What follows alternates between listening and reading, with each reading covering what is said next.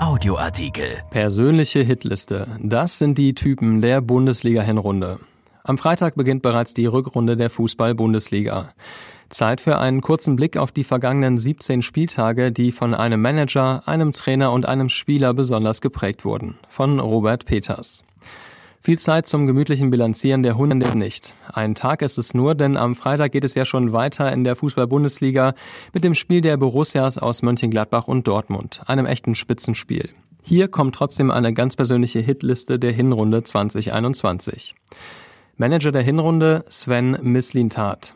Mit den Augen ist das so eine Sache, mit blauen Augen vor allem. Annette Humpe schrieb in den 1980ern für die Popgruppe Ideal ein Lied über die Faszination von blauen Augen. Der Schauspieler Terence Hill betörte Millionen mit seinem Blick von der Leinwand.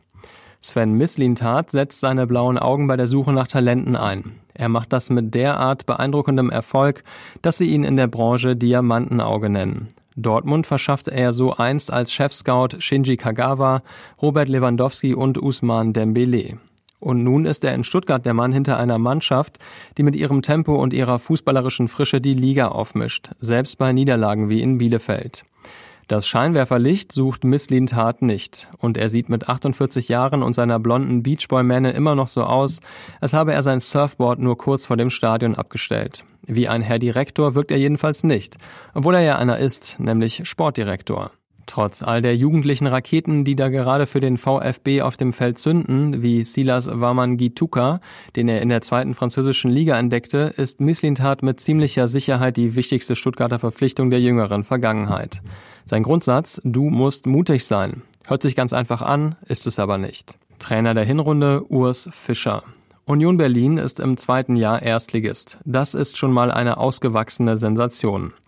Noch irrer aber ist die Tatsache, dass der Außenseiter aus Köpenick ganz ernsthaft im Kampf um die Plätze mitmischt, die im Sommer in den internationalen Fußball führen. Zu verdanken hat er das in nicht unerheblichem Maß seinem Trainer, einem freundlichen, zurückhaltenden Herrn mit grauem Bürstenschnitt und unüberhörbarem Schweizer Akzent.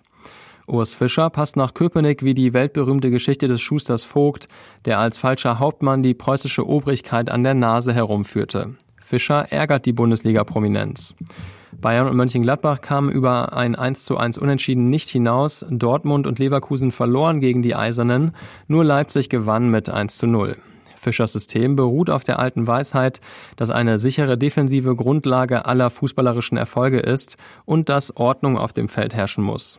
Es braucht Ordnung, sagt der Trainer, sonst kann die Gefahr bestehen, dass es wild wird.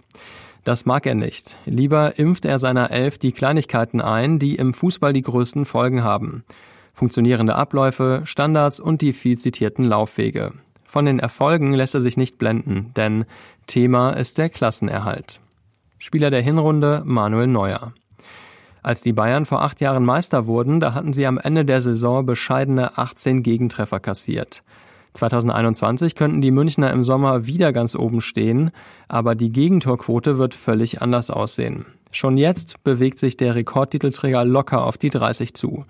Und es könnten weit mehr sein, weil die Bayern-Abwehr voller Großmut zur Wohlfühlzone konternder Gegner geworden ist. Dass die Gegner der Münchner ihre verblüffende Beinfreiheit nicht in viel mehr Torjubel umsetzen konnten, liegt an Manuel Neuer.